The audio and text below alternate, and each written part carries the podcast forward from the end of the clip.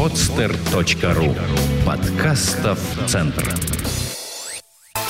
Здравствуйте! Вы слушаете первый выпуск познавательного подкаста «Подстер» и журнала «Наука и жизнь». Самые актуальные новости из мира науки за ушедшую неделю. Первая новость касается строительства. Оказывается, криогели помогают строить в вечной мерзлоте – на выставке «Высокие технологии-2013» ученые и инженеры Института химии и нефти Сибирского отделения РАН представили новый полимерный материал для строительной отрасли. Известно, что проведение строительных работ в районах Крайнего Севера осложнено из-за широко распространенных в этих широтах заболоченных грунтов, зон вечной мерзлоты. Долговечность и прочность возведенных здесь строительных конструкций во многом зависит от довольно изменчивых погодно-климатических условий. В Институте химии и нефти СО РАН в городе Томске созданы новые полимерные материалы – криогели, представляющие собой весьма перспективный материал для строительной отрасли. Эти наноструктурированные криотропные гели образуются из растворов полимеров, которые сначала образуют гели при температуре от 0 до 20 градусов Цельсия, а затем в циклических процессах замораживания и оттаивания превращаются в криогели с высокой упругостью и хорошей адгезией к породе. При этом материал обладает весьма ценным свойством упрочнения в процессе эксплуатации.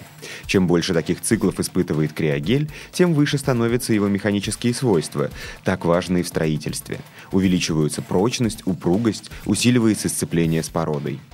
Разработанная технология приготовления криогеля непосредственно на промышленном объекте, что позволяет его использовать с помощью стандартной техники. Новинка прошла испытание и запатентована. Она уже востребована в строительстве в районах Крайнего Севера и Вечной Мерзлоты. Криогели используют при создании противофильтрационных завес в гидротехнических сооружениях и укреплении грунтов, при гидроизоляции фундаментов различных зданий и обустройстве оснований нефтяных и газовых скважин, при строительстве газопроводов и рекультивации земель. Весьма перспективно также применение криогелей для создания дополнительных барьеров безопасности при захоронении токсичных и радиоактивных отходов. Петербургские зоологи связали современные представления об асимметрии мозга с классическими работами Николаса Тинбергена и Конрада Лоренса о ключевых стимулах. Как поется в детской песенке, без друзей меня чуть-чуть, а с друзьями много. Это знают не только дети, но и стайные рыбки, которым есть кого опасаться, а потому важно как можно быстрее распознать в приближающемся объекте не только хищника, чтобы спрятаться, но и своего собрата, рядом с которым уже не так страшно. То, что животные распознают объекты, которые как-то влияют на их жизнь по ключевым признакам, показали нобелевские лауреаты 1973 года Конрад Лоренц и Николас Тинберген. Теория Лоренца предполагала наличие внешнего раздражителя, провоцирующего инстинктивное действие в ответ на раздражение. Эти раздражители получили название ключевые или знаковые стимулы, или релизеры – в опытах с птенцами серебристых чаек, которым предъявили модели клювов родителей с нанесенными или отсутствующими на клюве красными пятнами, Тинбергену удалось показать важность красного пятна на клюве для распознания птенцом макета и проявления пищевой реакции. Аналогичные результаты были получены с самцами трехиглой колюшки, которые опознают соперников по красному брюшку. Предъявляемые рыбкам объекты могли быть любой формы. Иметь или не иметь плавники, глаза и хвост. Главное, чтобы нижняя часть была красной, а верхняя серой. И этого самцу колюшки достаточно, чтобы узнать в модели своего сородича. Тогда и возникла идея, что животные опознают значимые для них объекты не по всем деталям, а по каким-то определенным признакам – окраске, силуэту, определенным звукам и другим – Аспиранты Санкт-Петербургского государственного университета Карина Каренина, Андрей Гелев и их научный руководитель, доцент кафедры зоологии позвоночных, кандидат биологических наук Егор Малашичев решили выяснить, как именно возникает эта реакция. Два полушария головного мозга работают по-разному – Одно, правое, работает быстро и может одновременно контролировать разные процессы. Левое полушарие последовательно в своих действиях и потому работает медленнее, зато более обстоятельно. У социальных животных асимметрия мозга выражена сильнее, чем у одиночек по понятной причине. Им нужно взаимодействовать с большим числом особей и уметь их отличать друг от друга. А информация в мозг поступает от глаз. В левое полушарие через правый, а в правое через левый. И хотя осуществление наиболее сложных комплексных процессов процессов является результатом работы обоих полушарий, их конкретные компоненты обеспечиваются активностью разных полушарий мозга. Поэтому логично предположить, что если животному нужно на что-то реагировать быстро, отличить безобидную корягу от хищника, распознать представителя своего вида или же своего родителя, то оно будет стараться держать их в поле зрения именно левого глаза. Так ведут себя и стайные рыбки. Все время перестраиваются, чтобы по возможности оказаться правее своих сородичей и особенно лидера стаи, то есть рыбы, которая плывет первой. Чтобы проверить связь работ ученого Тинбергена и современных представлений об асимметрии мозга, ученые взяли ротана, невзрачную рыбку без каких-либо особых примет – что называется, глазу зацепиться не за что. Типичная для рыб вытянутая форма тела, тусклая серо-бурая окраска, полупрозрачные плавники и мало выделяющиеся на фоне головы глаза.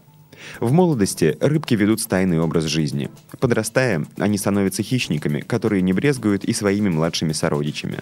Ротаны часто населяют водоемы, где являются единственными рыбами. Из такого места и были взяты подопытные экземпляры. Поскольку ротан рассматривает появившийся в поле зрения объект левым глазом, то информация обрабатывается быстрым правым полушарием. И в случае наличия ключевого стимула опознание сородича происходит быстро. В опыте использовались рыбы, которые представители других рыб никогда не встречали, а чтобы предъявляемая особь не была воспринята как хищник, рыбки были одинакового размера. Опыты проходили так – Аквариум был разделен стеклянной перегородкой.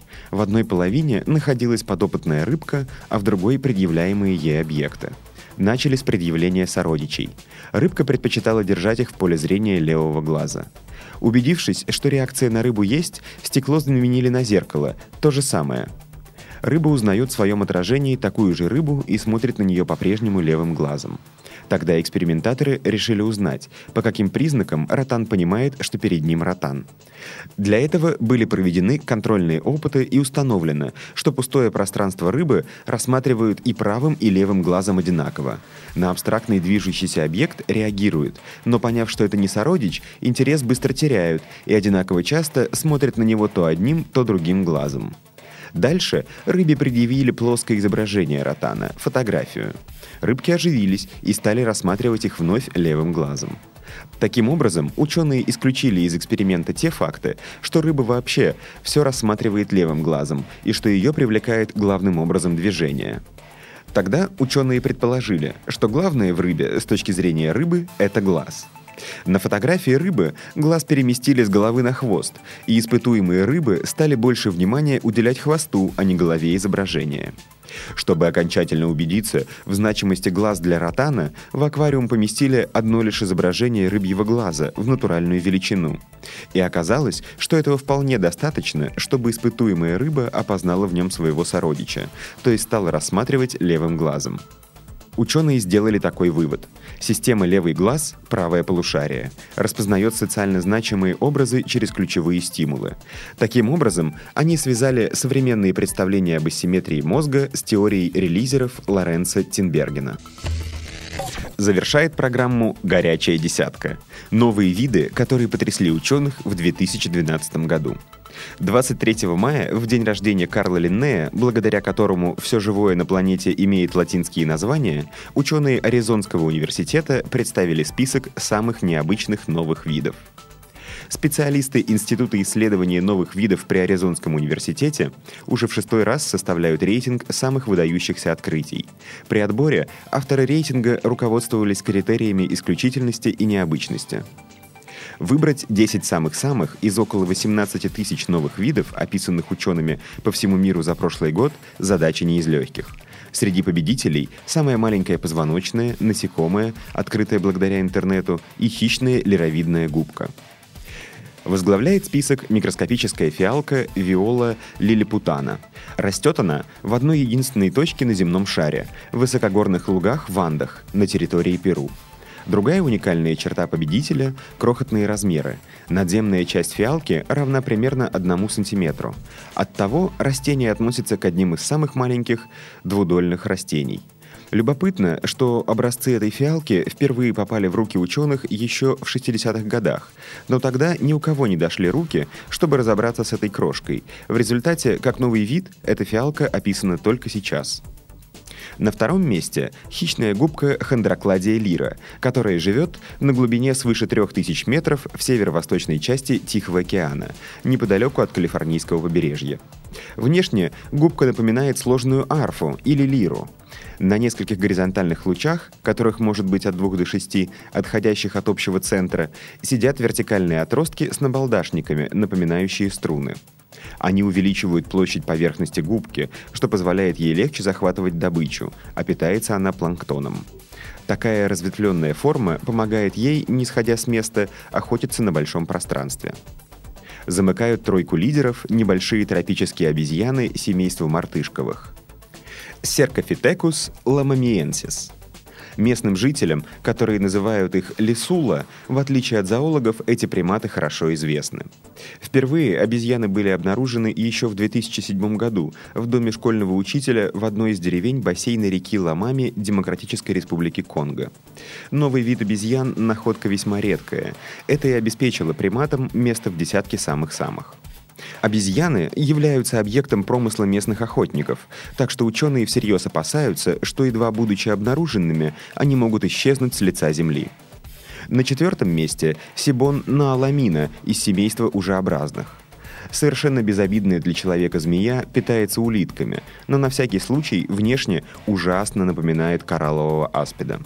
Вид тоже находится под угрозой уничтожения, так как живет в регионе интенсивной добычи руды. Видовое название змеи как раз предостерегает против излишней активности промышленников. Но ламина – это испанская фраза «но а ламина», которая на английском выглядит так «no to the mine», где mine – рудник или шахта.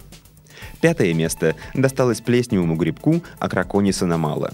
Обычно грибки этого рода живут в почве, где питаются растительными останками, но этот предпочел поселиться на стенах пещеры Ласко во Франции, известной как Сикстинская капелла первобытной живописи. Шестое место у самого маленького позвоночного животного – лягушки Paedophrin amanuensis из Папуа-Новой Гвинеи – ее длина составляет в среднем 7,7 мм. Для сравнения, длина крупнейшего позвоночного синего кита 25,8 метра. Обитают микроквакши в лесной подстилке. На седьмой строчке рейтинга новый вид вечно зеленого кустарника из рода Евгения – Евгения патрикенсис – это один из семи новых видов растений, открытых в прибрежных лесах восточного Мадагаскара. Новый вид попал в десятку, вероятно, из-за необычного внешнего вида. Пурпурные цветы на фоне ярко-зеленых листьев делают его весьма привлекательным. Восьмая позиция у светящегося таракана – Луки хорметика лукая из Эквадора – Впервые с этим насекомым ученые столкнулись еще 70 лет назад, но как новый вид его описали только сейчас. Вполне возможно, что этот таракан уже исчез с лица Земли, так как с 2010 года он не попадался в руки исследователей. На девятом месте Симахриса Жада из Малайзии, которая была открыта благодаря популярному фотосайту, где фотограф, запечатлевший золотоглазку, спросил у пользователей помощи в определении видовой принадлежности неизвестного насекомого. И замыкает десятку новый ископаемый вид насекомых – комаровка Юроцимбофлегия гингофолия, которую первооткрыватели едва не перепутали с растением. Как и современные скорпионницы, комаровки добывали себе пищу, сидя в засаде на нижней стороне листьев дерева гинга. Вместе с ними насекомое и было обнаружено в отложениях, относящихся к середине юрского периода. Ее крылья так похожи на листья растения, что поначалу ученые именно листьями их и посчитали. Это довольно редкий случай, когда насекомое подражает голосеменным растениям. Вы слушали первый выпуск познавательного подкаста «Подстер» и журнала «Наука и жизнь». Самые актуальные новости из мира науки за ушедшую неделю.